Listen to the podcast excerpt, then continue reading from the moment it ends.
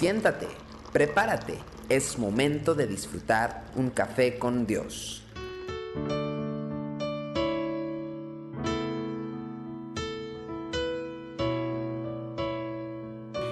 Sean todos bienvenidos a Café con Dios, primer libro de Reyes, capítulo 18, del 20 al 21.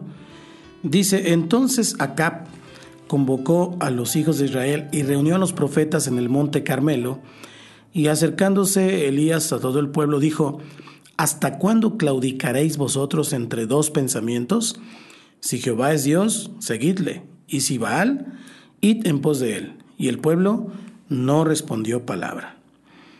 Esta confrontación en el monte Carmelo del profeta Elías a los israelitas ya tenía una larga historia de prostitución con los dioses de la tierra. Y antes de desafiar a los profetas de Baal, el profeta enfrentó al pueblo con las palabras que hoy estamos mirando. Aunque los líderes habían conducido al pueblo de Dios por un camino que no convenía, ninguna persona podía escudarse detrás de este hecho. La pregunta que lanzó Elías hacia el pueblo muestra que creía firmemente que cada persona presente era en última instancia responsable de su propio pecado. La clave de la situación que estaba viviendo el pueblo se encuentra en la palabra claudicar. ¿Hasta cuándo claudicaréis? Es la pregunta que les hace el profeta. El diccionario de sinónimos nos presenta esta lista de términos que son similares. Una de ellas es la palabra vacilar, como dice en otra versión. Otro sinónimo es titubear, oscilar, balancear, fluctuar. Todas estas palabras dan una clara idea del estado en el que se encontraba el pueblo. No tenían un rumbo definido prácticamente y no estaban comprometidos con una sola cosa. No poseían la seguridad inamovible de aquellos que saben dónde están plantados en la vida. Tenemos que notar que esta situación afecta particularmente al pueblo de Dios. Los que no son parte de su casa están enteramente entregados al camino de las tinieblas. No experimentan más que un titubeo ocasional por el testimonio de su propia conciencia. La mayoría del tiempo, sin embargo, avanzan seguros por el camino que recorren todos los que están a su alrededor, porque pues es el camino de la mayoría y no tienen por qué cuestionar si es el más apropiado para sus vidas. Pero la situación de un hijo de Dios indeciso es la más desdichada de las condiciones, porque no es ni una cosa ni la otra. Habiendo probado lo que es la vida de la mano de Dios, ha optado por volver a recorrer el camino que ya había desechado. Sin embargo, no logra olvidarse de lo que ha experimentado cerca del Señor, de modo que este camino ya no le produce la satisfacción que en otro tiempo le dio andar en el mundo. Tampoco disfruta de la comunión plena con el Padre porque su corazón está contaminado con las preocupaciones que son propias de los que andan en tinieblas. La descripción más exacta de este desdichado estado la dejó el rey cuyo corazón nunca estuvo enteramente entregado a Dios, Salomón. Sí, él intentó caminar por los dos caminos a la vez. Sus conclusiones están relatadas en el libro de Eclesiastés, donde declara una y otra vez, todo es vanidad de vanidades. Elías invita al pueblo a una postura de entrega absoluta, ya sea para un lado o para el otro. La vacilación nos paraliza y nos llena de dudas y de temores.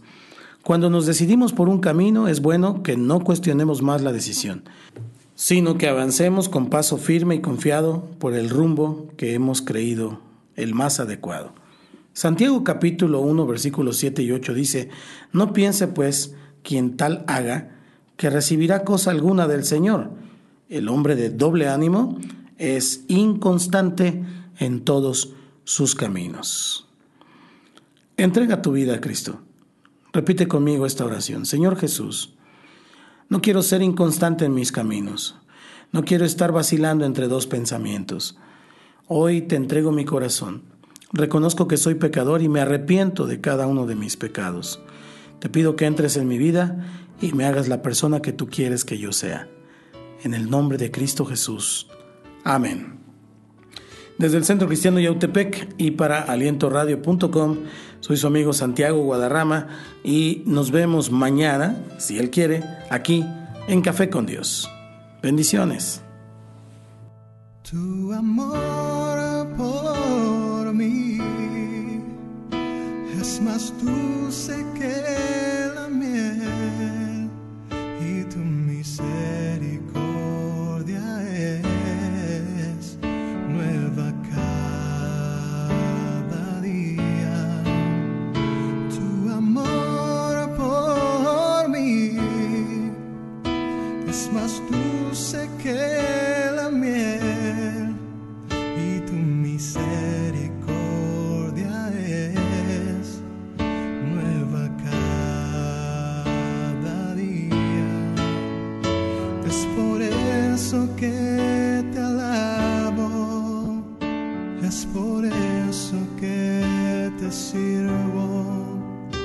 es por eso que te doy todo mi amor.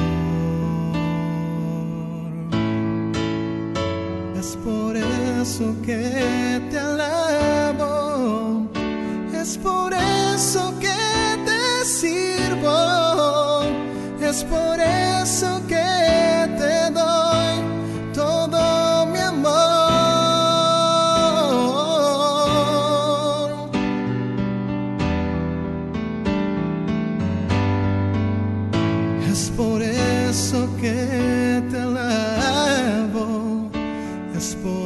alabo, es por eso que te sirvo.